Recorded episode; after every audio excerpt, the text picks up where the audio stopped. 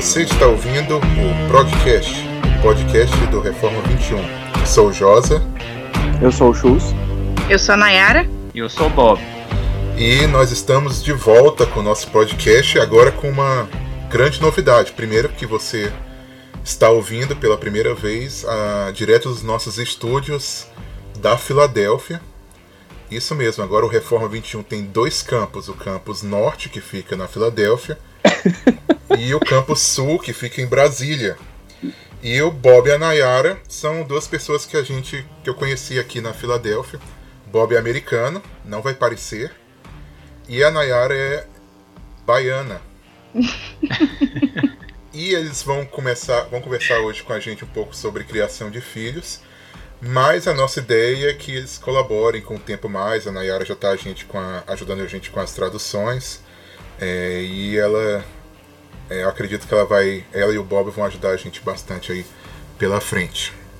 Beleza? Muito bom tá, ter vocês aqui hoje, Nayara e Bob. Obrigada. Obrigado. E a gente vai falar, como eu disse, sobre criação de filhos. Chus, você que está pensando já em ter filhos, e, na verdade eu também na, aproveitar e deixar a notícia, né, que eu vou ter um filho em breve, né?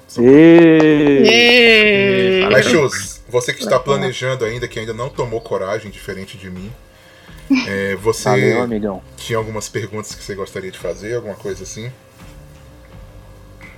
É, e apesar de você ter feito essa piada aí da coragem, é, é, é algo que a gente já estava conversando um pouco.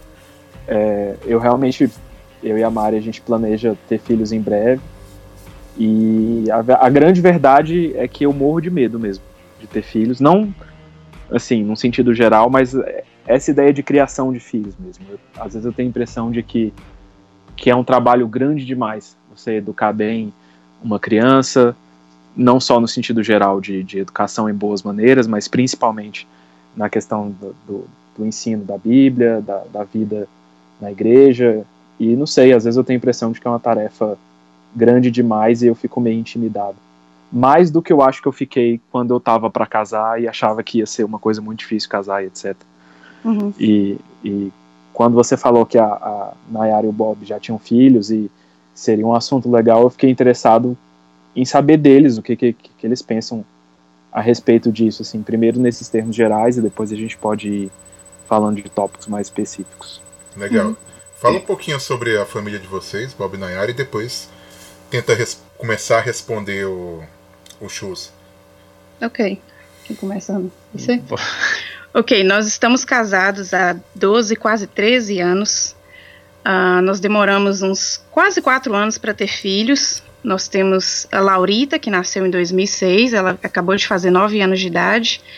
Tem uma Caia, nascida em 2008, vai fazer 7 em setembro. 7 de setembro, é a criança da independência brasileira. americano, filho, da, filho de americano, mas nascido no dia da independência brasileira.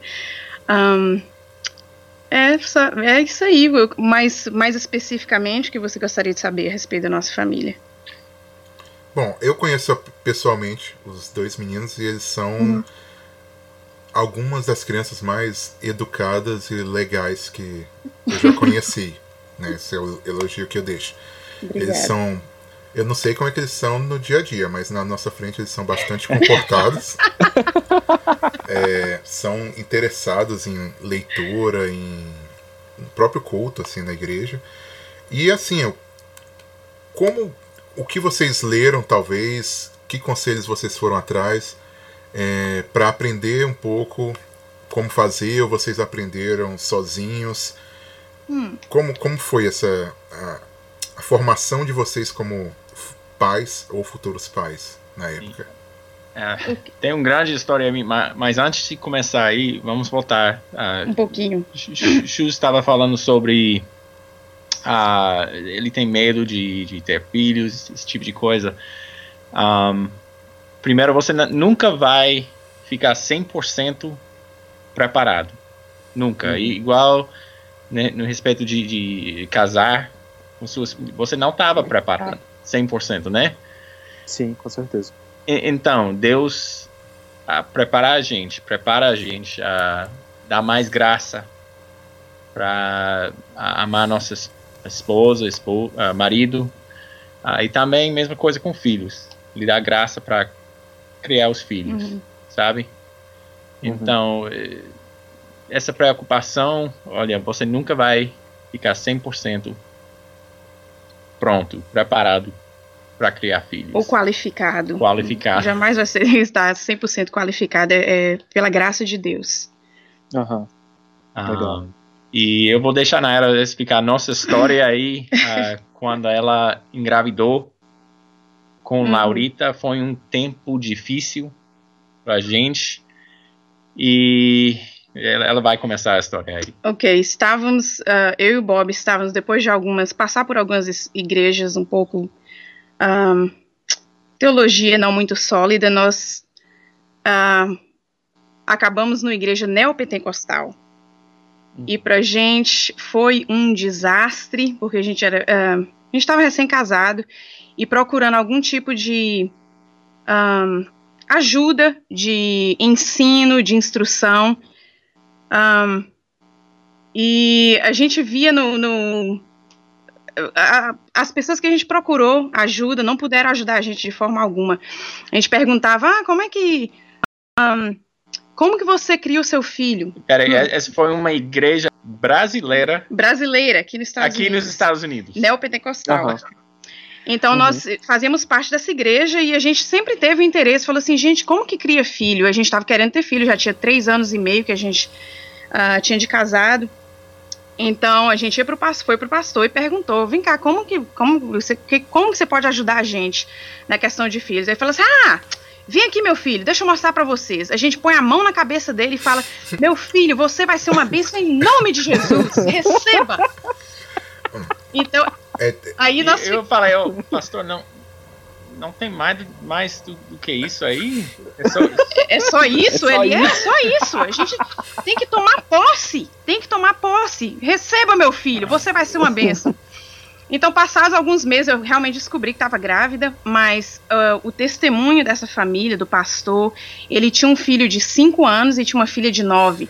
Hum. Esse menino de 5 anos, enquanto ele pregava, ele fazia striptease em cima do púlpito, ele cuspia de cima do púlpito, ele chutava as pessoas, ele corria no meio da igreja, isso enquanto o pastor estava pregando. Depois do culto, ele brigava com todo mundo, ele chutava adulto. Era uma, uma calamidade. Uhum. E a gente só observando aquilo. Aí eu, o pai falava: Fulano, vai sentar, meu filho. Ele falou assim: Você não pode me. Venha me fazer sentar, então. Ah. Nossa. Cinco então... anos de idade. Então, olhando aquilo tudo, eu falei, é, Bob, aqui nós não vamos achar nenhum, nenhum, é, nenhuma instrução, nenhuma ajuda com é, criação de filhos, não. Ah, nessa mesma época, a gente teve muitas questões a respeito do neopentecostalismo, avivamento, que ninguém nunca conseguiu responder pra gente. A gente começou a ler uns livros esquisitos, tentando fazer, é, colocar o quebra-cabeça no lugar e nada. Então a gente terminou abandonando essa igreja. Aí ficamos sem igreja por três meses e eu já estava com três a quatro meses de grávida, uh, esperando a Laurita. E a gente e... quase desistiu, né? É. Eu falei, olha, Naira, se isso aí é, é, é, cristianismo, se isso aí é igreja, eu desisto, eu não, eu não quero isso mais. Uhum. Essa é uma bagunça, um, foi uma... um tempo difícil pra gente. Uhum. Bem difícil, e chegou uhum. a fazer a gente questionar o cristianismo por causa dessa bagunça. Uhum. Eu falei, se isso aí for cristianismo, isso aí parece um circo, eu não quero ser cristã mais. Uhum. Se for isso aí a vida cristã, para mim, eu, eu, acabou, eu não quero mais saber disso. Então, pela graça de Deus, a gente ouviu num programa de rádio, um programa uh, que levou a gente a uma igreja onde os pastores eram formados pelo seminário da Califórnia, o Master Seminary, do John MacArthur. A gente terminou uhum. essa igreja, que não é uma igreja exatamente reformada, mas é uma igreja calvinista é, de pregação expositiva, os pastores são extremamente sólidos. Um, e, e, nesse tempo a gente estava orando. Pedindo a Deus, clamando a Deus por ajuda, como criar nossa filha. Eu falei, meu Deus, eu não quero ter um, uma filha, eu não quero ter filhos agora sem ter um local onde eu possa é, prover instrução bíblica para essa criança. E, e, olha só, Josa, uh, estamos chegando uma resposta aqui. Sim, tá um então, pouco longa, mas a gente vai chegar lá. Não, a gente ouviu duas semanas essa, essa programa de rádio. E a segunda semana eu ouvi. Uh, no final aí, tinha uma propaganda aí, um. que, como fala, sponsor, é, o programa estava Um, Patrocinador. Patrocinador. sendo patrocinado, exatamente, pela essa igreja. Da Califórnia. Uhum. Ah, não, não, desculpa, pela igreja da nossa área, da nossa região. em. Massachusetts. O programa era da Califórnia, mas estava sendo patrocinado por essa igreja local que estava dando suporte a esse ministério. Então, então, nós resolvemos ir visitar a igreja. então, o tempo todo orando, Deus, como nós vamos criar essa, esse, esse filho? Eh, Essa pessoa, temos que ensinar essa pessoa. Sentindo Né? o peso da responsabilidade de ter um ser debaixo da nossa ah, autoridade e sem ter o que fazer. Falei, meu Deus, como que nós vamos criar essa criança? Então, o medo Era- que você era mais falou, ou menos aí que era a minha pergunta. exatamente. Então, Nós Quando- passamos por isso. quando a gente entrou na porta dessa igreja aí, foi o, o pastor auxiliar, o Não, não passou a auxiliar. E ele falou, seja bem-vindo, tudo isso. E olha, aqui embaixo temos a escola dominical pelos adultos e lá em cima estamos tendo um- uma escola dominical especial. Estamos estudando o livro Pastoreando O coração, o Coração da criança. da, da minha criança. Do Ted. Por Ted Tripp, né? Ted Tripp. Então ele falou assim: ó, vocês estão, fiquem livres, vocês podem ficar aqui embaixo, fazer parte da, da escola dominical geral dos adultos, ou vocês podem ir lá pra cima. Então a gente co- co- A gente correu lá pra cima, falou, não, então. Isso aí já foi assim, uma coisa impressionante. Foi, a gente sabe que foi providência do Senhor. Hum, E- então, ah, esse foi o primeiro livro, Pastoreando o Coração de uma Criança, eu acho que é. Mas o Senhor também proveu pra gente de uma outra forma. É, depois da escola dominical, nós descemos, fomos pro culto. Eu sentei do lado de uma família que tinha quatro crianças. A mais novinha tinha dois anos é, e a mais velha tinha nove, eu acho que na época. E era uma escadinha, assim, dois anos de diferença, um ano e meio de diferença entre eles, quatro crianças. E eu fiquei notando aquilo ali na forma de, na reverência deles, é, a forma deles na hora de fazer a leitura bíblica, todos eles tinham uma bíbliazinha na mão, abriram a Bíblia, na hora de cantar, todos eles cantaram, na hora do culto, enquanto o pastor pregava, os três mais velhos estavam com um caderninho fazendo anotação, eu fiquei olhando aquilo e falei, uau, que diferença de onde eu tô vindo. Eu fiquei muito impressionada. Eu não me lembro o que, que foi a pregação, porque eu fiquei o tempo todo prestando atenção nessas crianças. Sério, aquilo me impressionou de uma forma tremenda. Para mim foi um grande testemunho. No final eu falei assim: é, Bob, se essas pessoas aqui sabem controlar fi- os filhos deles, ins- instruírem a ponto de- dessas crianças participarem do culto, é, realmente essas pessoas é, realmente conhecem a palavra de Deus. Então aquilo me impressionou. E hoje eu, eu comento com os meus filhos, eu, eu falo para eles o tempo todo: onde quer que você vá, o seu comportamento pode ser um testemunho para o evangelho ou um escândalo para o evangelho. Então esteja consciente disso. Legal. Então essa foi uma das coisas. E à medida que a gente foi, eh, nós gostamos, amamos da pregação, ah, fomos muito bem recebidos, muito bem cuidados. Ah, e com o passar do tempo a gente foi aprendendo muito com essas pessoas. A igreja tinha classes para de criação de filhos constantemente. A cada ano, ano e meio, ah, tinha um movimento de, de como fala, um movimento de crescimento da igreja que era através de, de eh, Uhum. gravidez e nascimento de crianças. Aham. Então, nosso pastor sempre fala: você quer crescer a sua igreja? Deixa o povo reproduzir. então, tinha, todo mês nascia criança nessa igreja. Então, era, sempre foi uma, ah, um foco da igreja estar treinando os pais a criarem filhos ah, nos caminhos do Senhor. Então, o primeiro livro foi o Ted Tripp, é, Pastoreando o Coração da Criança. Você já leu isso, a Josa e Chus? Eu Vocês li, já algumas- leram eu li alguns trechos. Você já leu alguma Uhum. coisa, Chus? Eu dei uma folheada uma vez que eu tava, tava pesquisando um assunto bem específico, mas eu tenho ele aqui em casa. Ótimo. A, a- a Pô. tema do livro é, primeiramente, tem que mostrar para seus filhos a glória de Deus. Uhum. Quem Uhum. Deus é e como Ele é glorioso. Essa é a Uhum. visão que tem que ah, dar para seus filhos. Uhum. Uhum. Ah, então, essa é o, A grandeza de Deus. isso. É, na, na resposta de vocês, é, só depois vocês podem continuar, mas já tem algumas coisas que a gente pode ver que são básicas às vezes, mas que a gente se esquece. Né? Por exemplo, o fato de vocês orarem por, pela Larita Uhum. antes dela chegar, né, pedindo capacitação, pedindo uma igreja local, a Uhum. importância da igreja local como um ambiente para a criança crescer. Crucial. tem alguns lugares que a criança vai, vai crescer. É, como é que eu posso dizer? Vai ter uma visão distorcida do que é a fé cristã. Né? Uhum. Vai ter uma visão distorcida do que é a vida cristã. Não vai ter exemplos. É, como falei, a oração. E por último, que a técnica de tomar posse não funciona, né? Não é uma fórmula. não, essa não é uma foi... fórmula mágica. Foi bem clara que não estava funcionando. Sim. Bem clara pra gente. É, é, isso que o Josa falou é interessante, porque vocês que acho que talvez estão participando do programa a primeira vez não, não viram tanto isso, mas recentemente quase todos os assuntos que a gente vinha tratando, a resposta sempre envolvia é, é, questão de igreja local, da importância da, de estar tá numa igreja é, com uma doutrina sólida e questão de, de, pastores e presbíteros e, e, e, a gente começa o programa hoje falando de um assunto que talvez à primeira vista nem tanto nem tem tanto a ver, mas realmente da sua resposta foi o que foi o que mais me, me, me saltou aos olhos mesmo. Foi isso que o José falou, essa, a importância da igreja local, uhum. a importância do, do, do corpo de Cristo unido, não só do ensino assim formal dos pastores do púlpito, mas essa coisa de estar tá sentado no banco do lado de uma família e, e, e, ver isso e olhar e falar assim, eu quero que a minha família seja assim também. Uhum. Isso, é, é, é isso é o tipo de coisa que você só vai ter numa igreja local. Uhum. Exatamente, sólida. É, é, Se não for sólida, as crianças vão estar tá correndo Sim, entre claro. os bancos. É. a coisa interessante aí nessa igreja, uma igreja batista, uma igreja como é que fala? Dispensacionalista. Dispensacionalista. Então, uhum. não, não ensinou a, a, a teologia da, da, da aliança. aliança. Uhum. Mas, na prática, gente, foi mais uh, covenantal. Mais... É, pactual. Isso, pactual. Do que qualquer igreja reformada, sabe? No jeito... Uhum.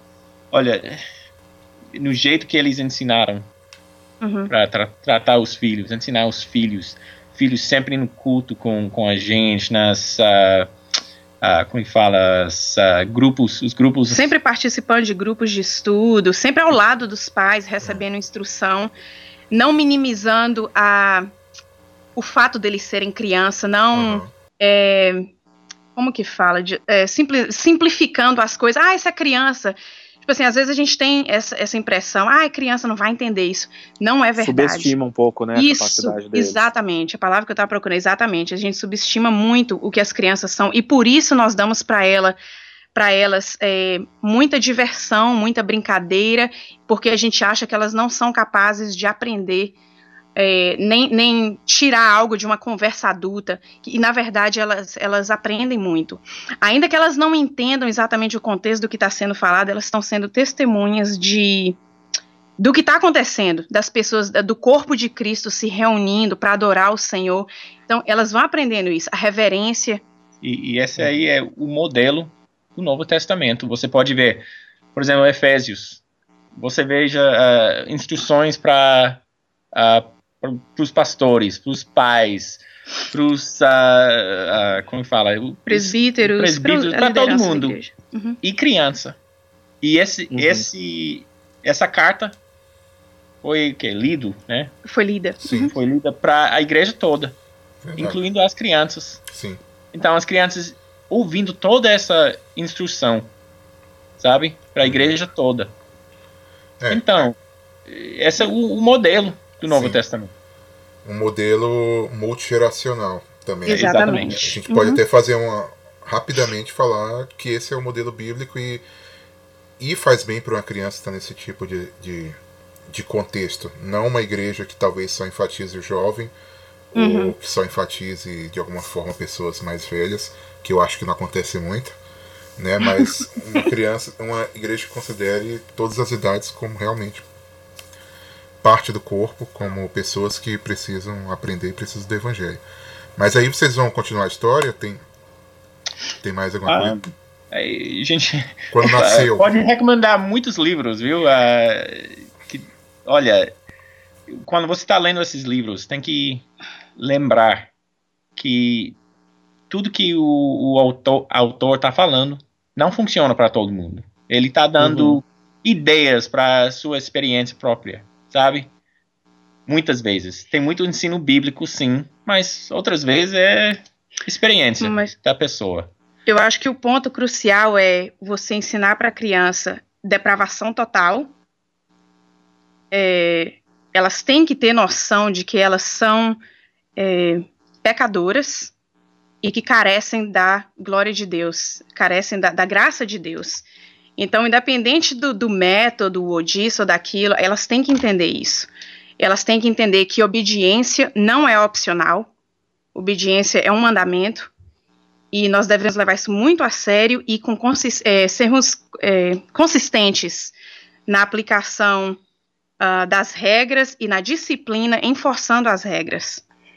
Então, tudo isso, explicar a criança tem desde pequenininha ela é capaz de entender isso, até de meses de idade, com tapinha na mão.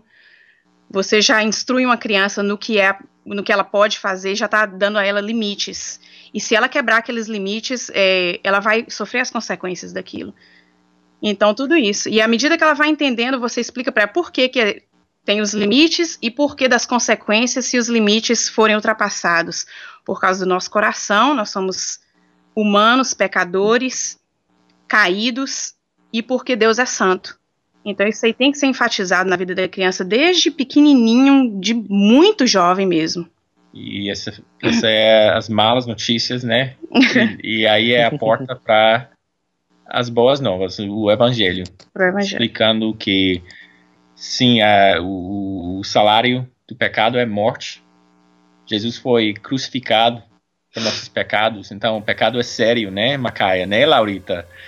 Uh, e, e, você explica o evangelho. Uhum. Legal. Isso não é só uma vez nem duas, é todo dia. Toda vez todo que você volta dia. no colo para uhum. corrigir, você Porque explica o evangelho para eles. Todo dia eles vão pecar como nós pecamos, todo dia, e eles vão precisar de instrução e de correção. Então, toda vez que eles pecam, que eles desobedecem, é uma oportunidade de você sentar eles e volta e é, como fala, repetir o evangelho uhum. toda outra vez, disciplinar, oferecer a graça de Deus, o perdão, reconciliação. Então é constante, é constante. É inter interessante porque é um ensino contracultural também. Né? Você falar hum. que a criança é pecadora, você falar que a criança está uh. sob condenação hum. diante é, é de Deus. Pra... É, não é bom pra autoestima, não. É. Não, é. Mas eu acho que os meninos estão bem aí, então. Eu acho que sim, viu? Eu acho que a, a estima deles, do, por um lado, aos olhos, eles são bem. Um, como que fala? Confidentes? Explica o pastor falou sobre pessoas com alta autoestima. Ah, é o nosso pastor auxiliar, ele sempre falava: sabe onde que você encontra pessoas com autoestima? assim, lá em cima é na cadeia. Todo presidiário. é, ele achava, porque ele tinha uma autoestima tão, tão elevada, ele achava que ele tinha o direito de fazer o que ele queria. Então, ele foi, ele foi chefe de polícia na. Do departamento de, de, polícia de Los Angeles. Por 20, uhum. mais de 20 Por 20 anos. anos. Então ele lidou com muita gente barra pesada. E ele falava assim: o lugar onde você vai encontrar a maior autoestima que eu já vi em toda a minha vida é na cadeia. Então, isso é um alerta pra gente que autoestima não traz bom, boas, bons resultados e boas consequências. Nesse, é, esse um, tipo de autoestima. Tem um colega nosso que, que. Hoje ele é pastor na. Reverendo Mateus, ele já participou de outros programas com a gente, ele é pastor uhum. auxiliar na igreja aqui em Brasília, que, que eu faço parte, que o Josa fazia parte também. E uhum. ele teve um professor no seminário aí nos Estados Unidos, no RTS, o doutor Elias Medeiros, que ele, o Mateus sempre fala, sempre repete essa história, que, que o doutor Elias, quando vai visitar, às vezes, um casal que acabou de ter filhos, ou às vezes uma família nova que está chegando na igreja, tem crianças pequenas, ele tem o costume de, de, de receber as crianças e dar aquele apertão na bochecha, e aí vira para os pais e fala: Que pecadorzinho depravado mais lindo do papai e da mamãe. O que os puritanos falaram que eram Vipers, cute vipers. Yeah. É, como, como que chama? Cobra? Umas víboras. Víboras, víboras exatamente. exatamente. Ai, que víborazinha linda. É, esses dias Ele eu, sempre fala isso. É, esses dias eu li no livro, Víboras de Fralda. que em inglês fica, fica rimado, né? Vipers. Vipers, diapers. Vipers and diapers. É. Mas também, e agora a gente tava uma igreja presbiteriana, uma igreja reformada aqui em, em uh, na Filadélfia. Filadélfia. E é importante quando você está fazendo as, as voltas, né? Os votos. Os votos. De criar uhum. seus filhos. De batismo, na hora do batismo das crianças. Nós acabamos de batizar os nossos um mês atrás. Uhum. E uhum. é importante, é, é, a responsabilidade da igreja toda uhum. para ensinar esses filhos sabe? É a igreja local, a responsabilidade deles para ajudar com a criação dos filhos, para incluir eles na, na a comunidade da, da aliança. aliança. sabe? Então é importante. E também a gente veja um, todo sermão o pastor inclui um, um parte para as crianças. Uma ilustração, uma explicaçãozinha. Ele sempre chama a atenção das crianças ao ponto que ele está. E, e um, eu acho boa ideia, um, um bom prático. Uma boa prática. Boa prática para os pastores, né? Para incluir as crianças. É, isso é legal, mas esse negócio do batismo é interessante. Não? O domingo passado também teve, um, teve, teve alguns batismos na nossa igreja e, e essa parte eu confesso que eu sempre fico emocionado quando a igreja faz o voto de que, uhum. que vai ajudar os pais nesse, nesse processo, vai ajudar os pais a, a criar os filhos deles que estão sendo batizados ali nos caminhos do Senhor. Uhum. E, e, é o que a gente né, tem falado nesse tempo todo aqui do programa, é essa importância do, do corpo unido, né? Uhum. Isso. Nesse projeto de criação de filhos. Não é algo que você faz sozinho, mas é algo que, de certa forma, todo mundo faz junto. Hum. Sim. E uh, não sei se tá, o livro está traduzido, mas um livro excelente do Daniel Hyde, um pastor aqui em Califórnia, uh, Oceanside, Califórnia, uh, chamado o como fala, o berço uhum. do Espírito Santo.